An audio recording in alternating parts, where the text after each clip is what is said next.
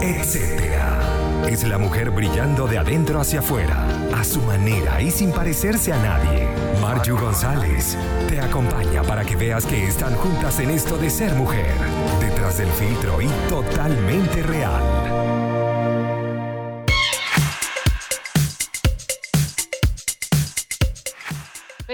Tarde a toda mi gente hermosa que ya está conectada con nosotros, eh, disfrutando de la programación especial que tiene Contigo Radio. Estamos acompañándote desde el mediodía, llevándote noticias, acompañándote con información, con excelentes temas. Y ahora estamos abriendo una página más volumen 16 del programa número 16 de la revista Etcétera, porque precisamente el apoyo femenino ha despertado y nos ha demostrado que podemos lograrlo todo si estamos juntas. Y por eso vamos a seguir brillando, dándoles la bienvenida al equipo que nos va a estar acompañando en la dirección de la estación Maylin Naveda, quien eh, está con ustedes acompañándoles en la producción y locución de este espacio, Marju González, como siempre, recordándoles también que nos pueden escuchar a través de la www.conectadoscontigoradio.com. Allí estamos conectaditos siempre. Pueden descargar la aplicación también para que nos lleven a sus celulares. Estamos el link, pueden ubicarlo en el Instagram, eh, pueden ubicar allí en, el la bio, pueden descargarlo para Android, iOS, eh, y así puedan acompañarnos y no haya excusa alguna. Pueden llevarnos donde quiera que estés y disfrutar de Conectados Contigo Radio. Nuestros números de contacto también para interactuar el 569-8598-3924 y las redes sociales conectados contigo radio. También agradeciendo a nuestros queridísimos anunciantes, quienes hacen posible también el podamos llegar a ustedes, como la gente de El Buen Pan, porque es que si te provoca un rico pan francés. Ese cachito lo puedes conseguir allí. Eh, su cuenta arroba buenpan.cl y puedes consultar allí su servicio delivery 936-780163. También gracias a Detentaciones PF, un rico dulce para celebrar una fecha especial o para complacer un antojo porque tienen tortas, quesillos, cupcakes, galletas y más. Síguelos de Tentaciones PF en Facebook e Instagram. Y también nos acompaña la gente de Invertaco. Potencia tus ventas digitalizando tu negocio con Invertaco. Además, disfruta de una asesoría totalmente gratuita que están ofreciendo. Comunícate al 569 30008112. Iniciamos el programa número 16 Precisamente hoy vamos a estar hablando acerca de obesidad, síndrome metabólico y de cirugía bariátrica. Vamos a tener un especialista que va a estar em, complementando con una cantidad de información necesaria para todos.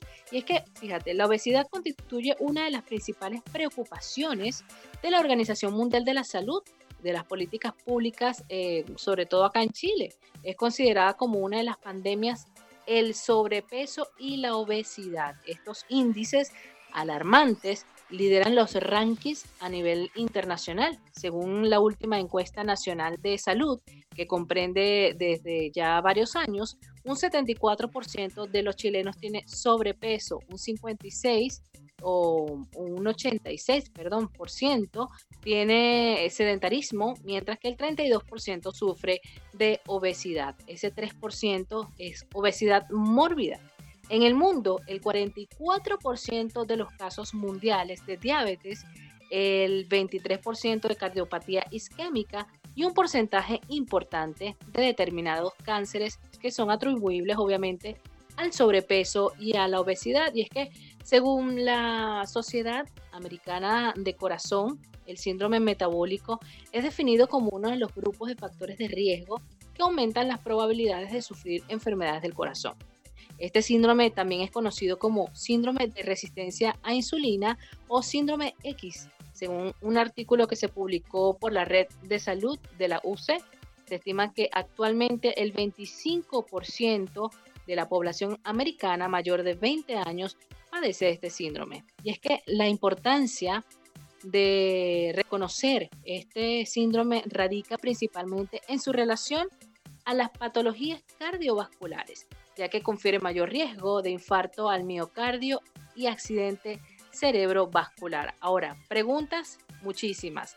y por eso precisamente vamos a estar conversando más adelante con el doctor Eddie Hernández y nos va a estar mm, respondiendo una cantidad de consultas, de preguntas que nos han llegado también al, al, DM em, y vamos a conversar un poco acerca de esto, conocer de qué trata y conocer cómo solucionarlo. Nosotros vamos a disfrutar de buena música, ya regresamos con más de la revista, etcétera. Seguimos Conectados Contigo Radio, esta vez acá en la revista, etcétera. A esta hora vamos eh, a conversar, vamos a, conversar acerca de lo que es el tema del síndrome metabólico. Estamos conectados con el cirujano bariátrico y metabólico, eh, el cirujano antirreflujo, la paroscopia avanzada y muchísimo más. Eddie Hernández, le damos la bienvenida acá a la revista, etcétera. Buenas tardes, Eddie. Buenas tardes, gracias por la invitación, Mariu. Este, y bueno, nada, contento de que me hayas contactado para hablar sobre, sobre este problema, este, este gran problema, que no es menos pandemia que la que estamos viviendo ahorita con el coronavirus, que es la, la pandemia de la, de la obesidad. Eh, inclusive estamos hablando de la obesidad en los últimos años porque em, es una enfermedad que ya viene este, atacando allá a muchas personas ya en el mundo y sus respectivas consecuencias, ¿no? Sí, precisamente cuando iniciamos en el bloque anterior conversábamos acerca de eso, de, que la pandemia mayor se estaba sufriendo con el tema del sobrepeso y de las consecuencias que esto traía, eh, no solamente en zonas específicas, sino en todo el mundo. Y precisamente de eso em, queríamos desarrollar. ¿De qué trata este tema del síndrome metabólico? Ok, bueno, fíjate, el síndrome metabólico es un conjunto de anormalidades metabólicas relacionadas con la obesidad. Por ende, eh, es el resultado de una respuesta inflamatoria continua en el paciente que, sobre, que sufre sobrepeso y por ende eh, te predispone a varias enfermedades de tipo cardiovascular. Este, el síndrome metabólico, dependiendo de, qué eh, asociación nosotros busquemos, siempre ellos van, van a determinar, van a estar determinados por varias cosas. Aumento de triglicéridos, aumento del, de la presión arterial, aumento de la circunferencia abdominal, aumento, disminución del HDL colesterol y dependiendo de cuántos puntos tengas, entonces la persona estará dentro de lo que es el síndrome metabólico, que se conoce también como una, el síndrome X o una prediabetes, que nosotros buscamos con, con esto, ¿no? Lo que buscamos es prevenir. Cuando a alguien le dicen, no, tú tienes un síndrome metabólico, eh, se le está diciendo que o te cuidas o en el 80-90% y posiblemente a una de las complicaciones de la obesidad, como puede ser un infarto miocardio, puede ser un derrame cerebral o puede ser la muerte. Fíjate que yo estuve em, investigando un poco acerca de eso. Precisamente hay personas que lo tienen, que lo padecen, pero que no saben, ni siquiera se han dado cuenta de que, de que sufren o están sufriendo del llamado síndrome metabólico. ¿Por qué pasa eso? Bueno, pasa porque acuérdate que para poder llegar al diagnóstico de síndrome metabólico eh, es necesario tener eh, algunas fuentes cuánto está tu cuánto están tus triglicéridos, en cuánto está tu HDL colesterol, a veces con una cinta métrica, porque ese es otro de los parámetros que se toma para el diagnóstico del síndrome metabólico, la cintura abdominal. En la mujer una cintura abdominal mayor de 84 ya se considera riesgo del síndrome metabólico. Y en el hombre 102 centímetros ya se considera un riesgo para el síndrome metabólico.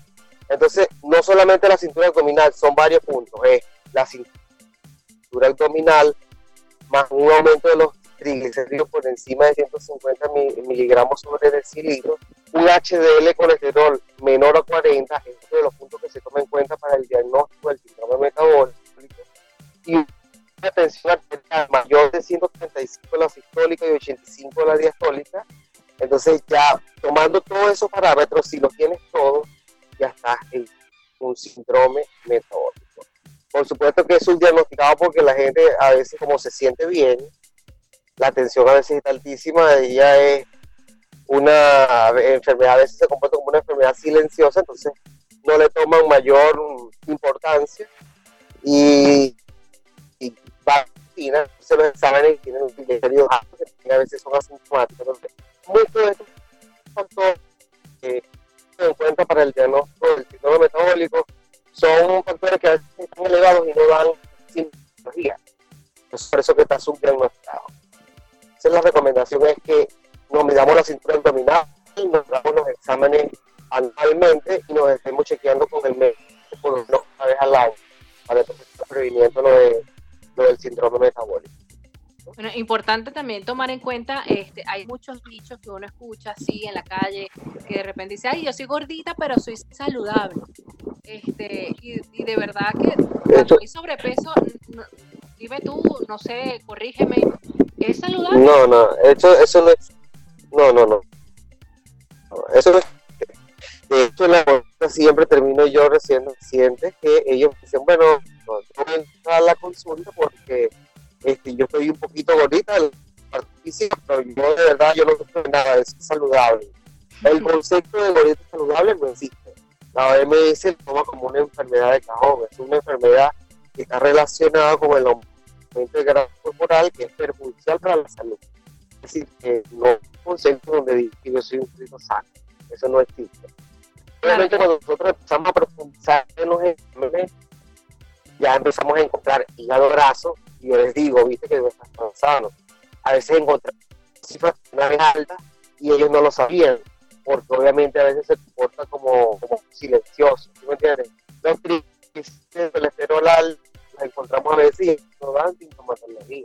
Entonces cuando ya tú lo, ya tú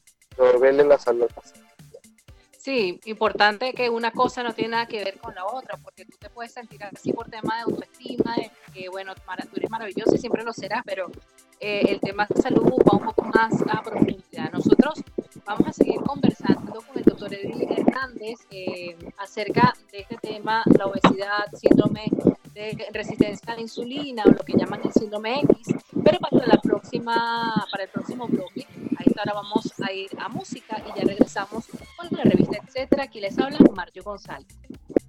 Seguimos en Conectados Contigo Radio, seguimos con la revista Etcétera, quien les está hablando Mario González. Y bueno, nosotros tenemos una conversación con el doctor Eddie Hernández, especialista en cirugía bariátrica, en síndrome metabólico. Y habíamos estado conversando acerca de este tema, de lo que trataba el síndrome metabólico. Actualmente queremos profundizar también otro de los síndromes conocidos que eh, afecta lo que es el, em, a las personas que sufren de obesidad, obesidad mórbida, que es el síndrome de resistencia a la insulina. Háblame un poco de eso, Eddie, acerca de esto, ¿de qué trata? Bueno, fíjate, de hecho, el tener un síndrome metabólico eh, te va a conllevar indudablemente a un síndrome de insuficiente respuesta a la insulina, que es lo que se llama la resistencia a la insulina. Este, mm, la obesidad en sí, o los, pacientes eh, que son diabéticos, el 80-90% son obesos. Para explicarte el por qué terminan haciendo resistencia a la insulina antes de evolucionar a diabetes, porque es un estado prediabético, eh, se sabe que es, que es porque hay una inflamación generalizada del cuerpo. Los receptores de insulina, se, eh, hay una desensibilización de los receptores de insulina a nivel periférico por la misma obesidad, por los mismos eh, adipocitos, y se empiezan a dar un conjunto de sustancias que inducen resistencia a la insulina a nivel periférico, como es el caso de la resistina o la adiposina, que se acumula donde? En la parte del centro, en la parte, en la parte del abdomen. Por eso es que nosotros, uno de los factores que tomamos en cuenta para medir el síndrome metabólico es la cintura abdominal. Hay obesos que son obesos de todos lados, de brazos, de piernas, pero esos obesos que son obesos aquí, que es la que le dicen este que son barrigoncitos, que la, obesidad es prácticamente central. Esa es la peor de las obesidades. se le dice guatones. Eso, bueno, los guatones aquí, aquí en, en, Venezuela son la eh, barriga cervecera. Ah, la barriga cervecera, que es barrigoncito, es una barriga que sale eh, de forma central eh, esas personas son las que mayormente terminan haciendo diabetes porque tienen mayor cantidad de grasa visceral. La grasa visceral es la grasa mala del cuerpo, que normalmente debe estar hasta en 9 y nosotros le encontramos 20, 25, 40. Cuando tienen ese tipo de grasa visceral, tienen mayor cantidad de resistina y de seguro cuando nosotros le hacemos los exámenes, vemos que hay cifras de glicemia elevadas mayor de 26 gramos sobre decilitro en dos tomas y haciendo el diagnóstico de diabetes. No, importante eso que, que acotas de, tomar en consideración la, cintura, lo que es la grasa abdominal, porque hay personas que lo, definen como tú bien dices, bueno, no, eso es una barriguita cervecera, eh, no, tiene, no tiene mucho, que tanto, no, no me va a traer ningún tipo de consecuencia. hay personas que se les dificulta incluso caminar, sentarse, eh, ya después de sentado levantarse, eh, van viendo dificultades al tiempo mientras va descuidándose.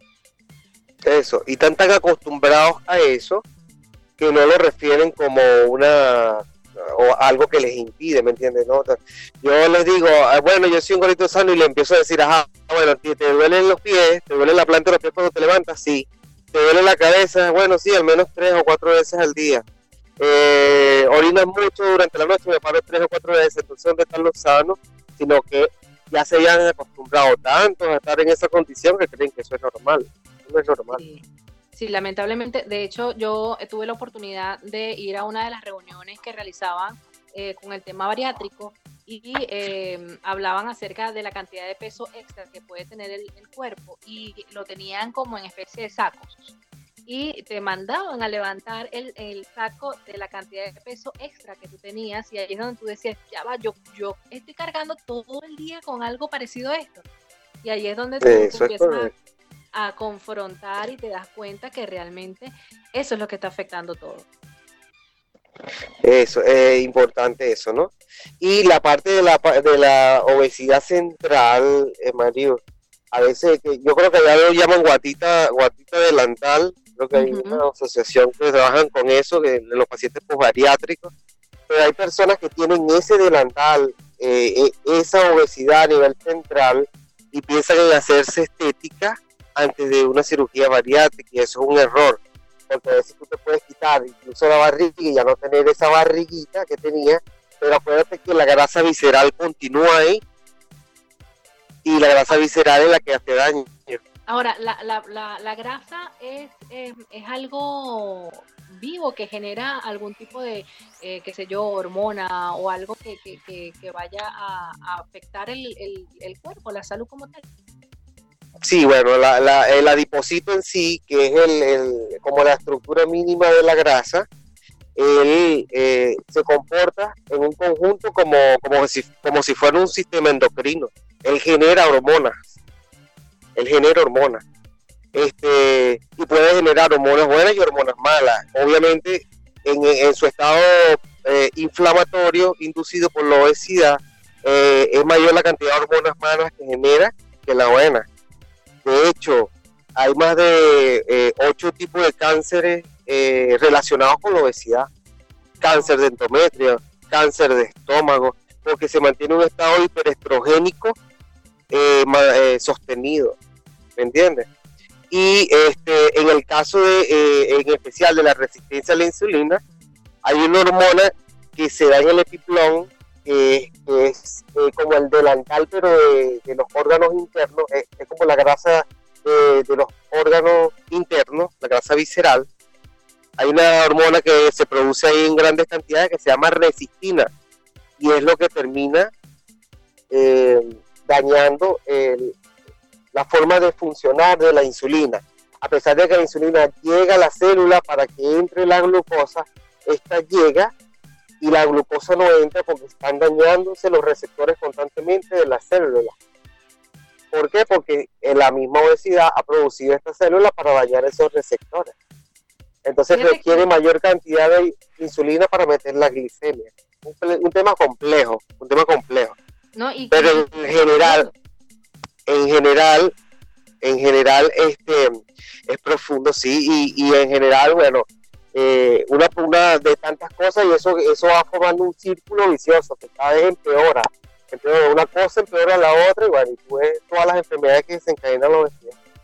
Sí, precisamente también el, el, lo que es el ovario poliquístico, eh, que se ve como resultado también de lo que es la resistencia a la insulina. Entonces, al momento de buscar eh, sanar lo que es eh, el término o, el tema del ovario poliquístico, te llevan a más hormonas que lo que hacen es como una especie de círculo y ciclo vicioso que te mantiene simplemente en el, en el mismo peso.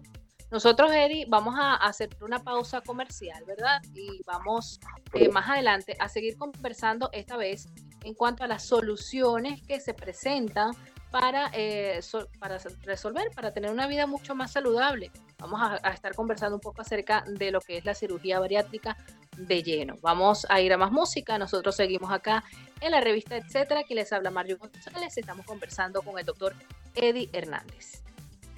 Seguimos acá con la revista Etcétera, seguimos en Conectados Contigo Radio. Seguimos conversando con Eddie, em, bueno, haciéndole hincapié en que estamos haciendo una conexión directa a Venezuela, directa a punto fijo, a mi Paraguaná. Y bueno, él está precisamente comentándonos todo lo referente al tema de obesidad, síndrome metabólico y, y, resistencia a la insulina y todos estos problemas que trae el sobrepeso.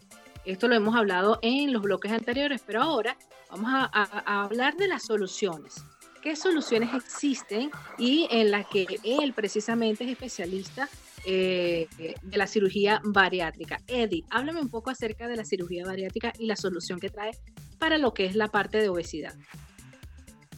Bueno, fíjate, este, Siempre luego de la valoración del paciente, nosotros hacemos una clasificación acerca de qué grado de obesidad tiene la persona y si califica o no a cirugía bariátrica.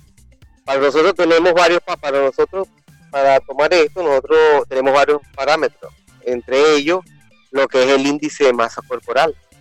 Entonces, fíjate, un índice de masa corporal es una fórmula que nosotros utilizamos que es así, altura, perdón, peso sobre altura al cuadrado y eso nos da a nosotros un número. Eso lo sabemos, lo que hacemos cirugía bariátrica, lo sabemos, lo sabe el, nutricionista de Australia. Bueno, creo que hemos perdido un momento acá a Eddie, este, el tema de, la conexión eh, con, Venezuela, bueno, se ve un poquito afectado, pero vamos, mm, May, vamos a tratar de hacer una, una pausa musical para entonces poder retomar la conversación y poder profundizar el tema de la cirugía bariátrica acá en la revista, etcétera. Vamos a más música, ya regresamos. Y así estamos nosotros disfrutando de este tema, Lionel Richie, All Night Long acá en Conectados Contigo Radio en la revista, etcétera. A esta hora, precisamente a las 4 y 47 minutos, seguimos nosotros, ya retomamos em, la conexión con el doctor Eddie Hernández, cirujano bariátrico, y que nos estaba por, comentar y, conversar acerca de, de, qué se trataba esto de la cirugía bariátrica. Eddie.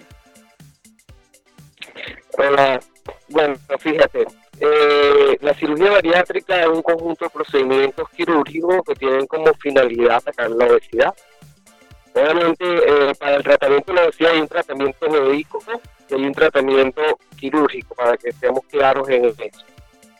Eh, lo que me especializo yo es el tratamiento quirúrgico. Ya cuando no funciona el tratamiento médico, entonces evolucionamos eso a un tratamiento quirúrgico.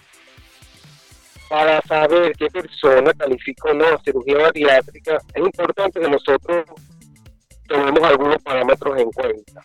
Uno de esos parámetros que tomamos en cuenta es el índice de masa corporal. Y el índice de masa corporal no es más que una fórmula que es peso sobre altura al cuadrado y eso nos va a dar un número.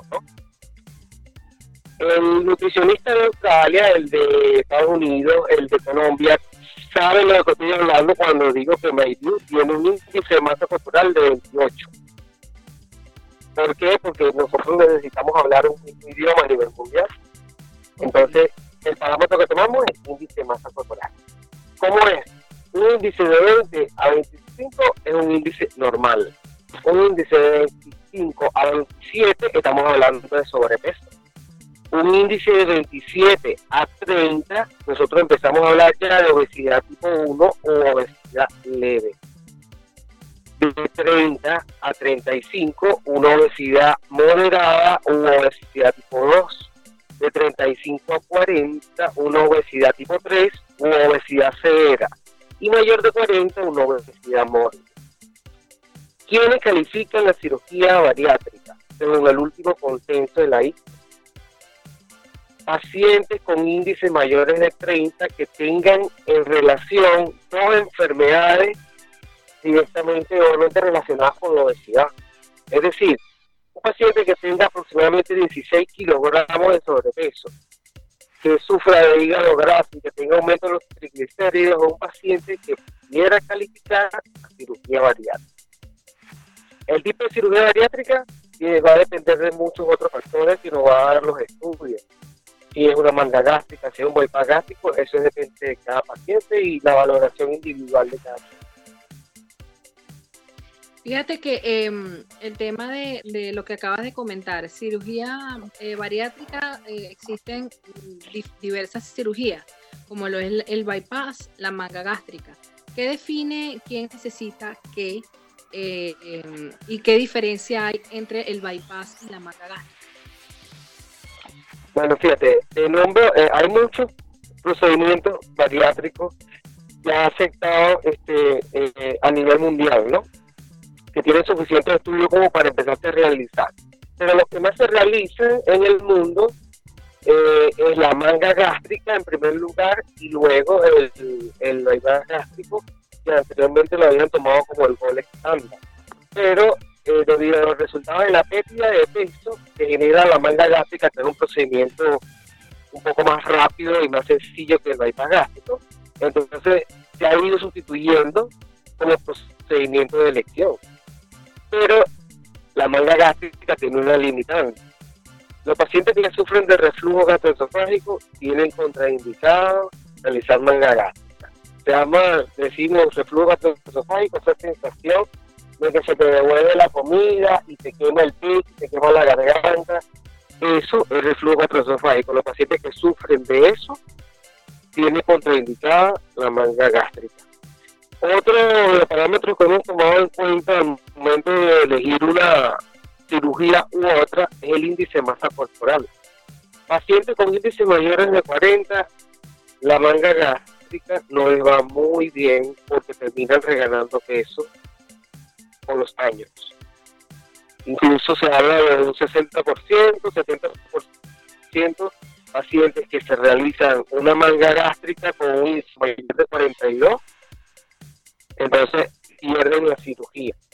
Y otro eh, parámetro que se toma, lo que nosotros preguntamos en la consulta del paciente, ¿eres dulcero o no eres dulcero? Si responde eres dulcero, entonces preferimos hacerle un acá. Otra de las cuestiones, si, de los puntos que tomamos en cuenta, si se le va a realizar una manga Bueno, hemos perdido otra vez al doctor Eddie. Ah, acá, aquí lo tenemos. ¿Sí me escuchan? Sí, ahora sí te escuchamos. ¿Sí me escuchan, María? Sí, sí. Ok, este, otra de las cuestiones que nosotros tomamos en cuenta para elegir el tipo de cirugía es si el, el paciente ya presenta diabetes o no. Si presenta diabetes, la mejor cirugía es un bypass gástrico, porque tiene un efecto metabólico mayor que la manga gástrica eso ya es reconocido. Fíjate, eh, una, una Ahora, lo que me, ibas a preguntar, que era la manga y que era el bypass, ¿cuál era la diferencia? Ajá, exacto. Ok, la manga gástrica es un procedimiento restrictivo, nada más uno agarra y extirpa el 80% del estómago. Normalmente se tiene una capacidad del estómago de entre 1500 y 2000 c. Cuando tú haces procedimiento de manga gástrica, pues, el paciente queda con un estómago de entre 50 y 200 centímetros.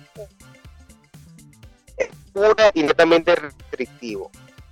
Aparte de eso y de restringir la cantidad de comida, en el procedimiento de manga gástrica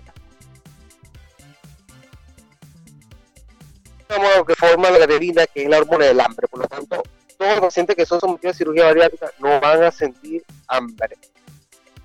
Por eso que ha tenido tanto éxito la cirugía bariátrica en ese aspecto.